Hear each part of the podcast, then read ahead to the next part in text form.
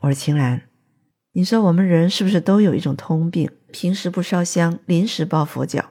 针对健康来说，就是平时不保健，病是乱投医。而且一旦生病了，都希望很快就能痊愈，这也是人之常情，对吧？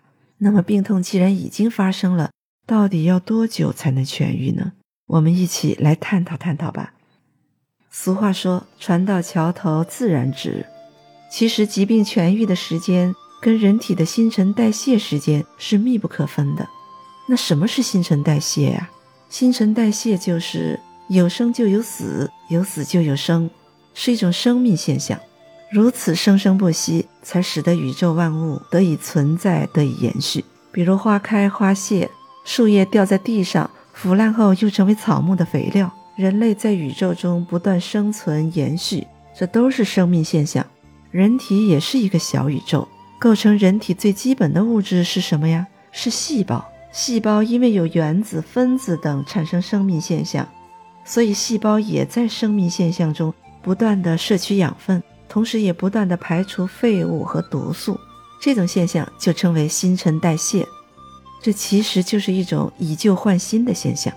大宇宙有它的自然规律，我们人体这个小宇宙当然也有它的自然法则。我们来看看人体它新陈代谢的时间表吧。皮肤的新陈代谢时间是二十八天，肌肉的新陈代谢时间两到三年，筋的新陈代谢时间三到五年，骨的新陈代谢时间需要七年以上。你看，人体的新陈代谢有它自己的过程、自己的规律。那你认为，如果生病了，要多久才能恢复、才能痊愈？其实这个病它是怎么来的，它就会怎么回去。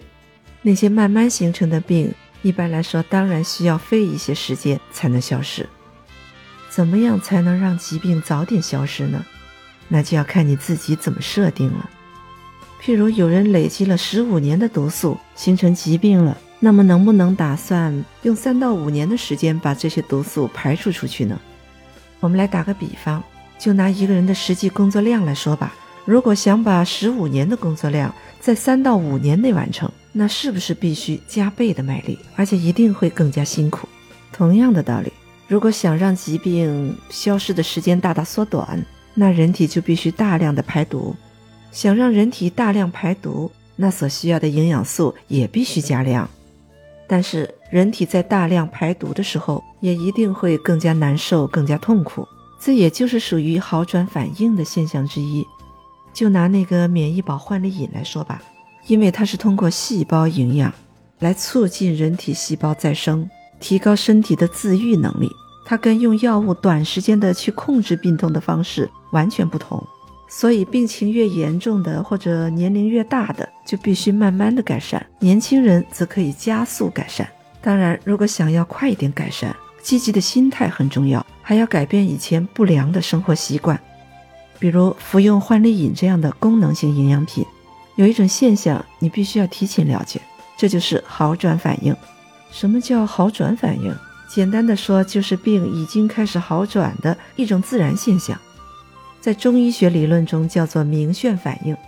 古代尚书上说：“服若明眩，绝疾服疗。”治病的时候如果不出现明眩，这个病还不好治。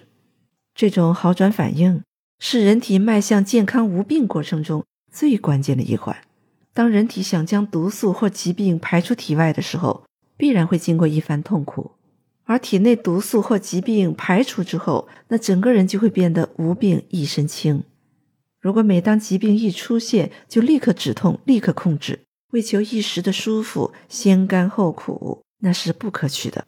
如果想先苦后甘，以求得疾病彻底的痊愈。那就只有慢慢的度过种种的好转反应之后，才可以实现。所以说，未经一番寒彻骨，哪来梅花扑鼻香？比如这个焕丽饮，它是从细胞入手，来完成人体自我修复、自我改善能力的。所以喝了它之后，你会觉得精神或体力越来越充沛。为什么呀？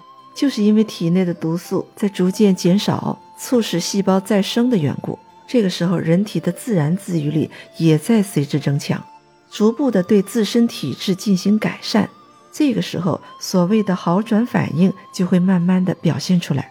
因此，在服用这个焕丽饮的时候，如果老伤旧病被引发出来了，根本不用惊慌，继续喝，直到那些症状完全消失。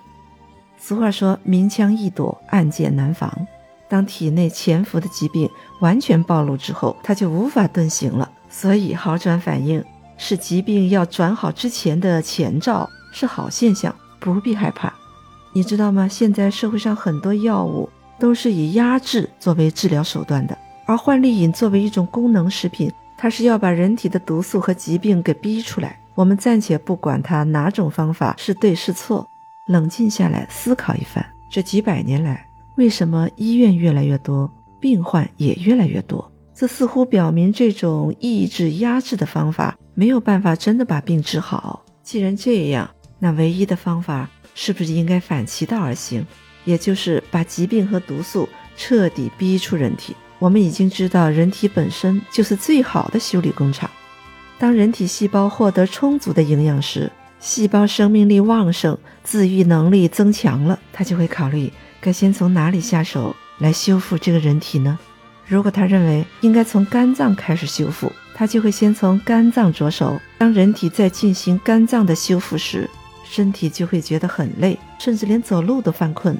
出现这种情况，就表示你以前没有睡好，或者经常熬夜，现在必须把那些睡眠都给补回来。当肝脏的机能稍有改善的时候，他又将选择另一个脏器或组织来改善。像这样一次又一次的巡回改善，直到人体所有的脏器和组织完全恢复正常。身体的这种自我治愈现象，就好比一个年轻人踏入社会后，一旦有了钱，他就会考虑是先买电视呢，还是先买音响，或者是装修房子。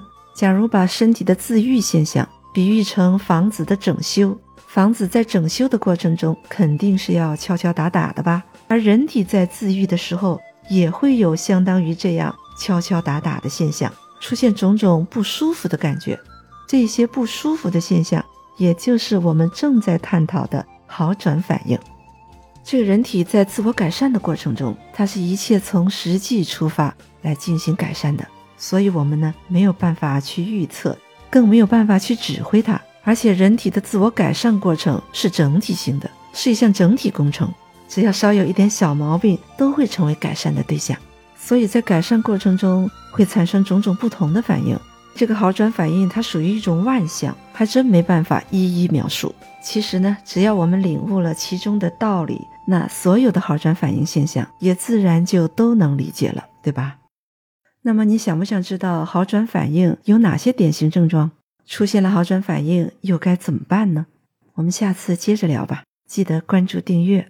也可以联系我，蓝光全拼幺七八。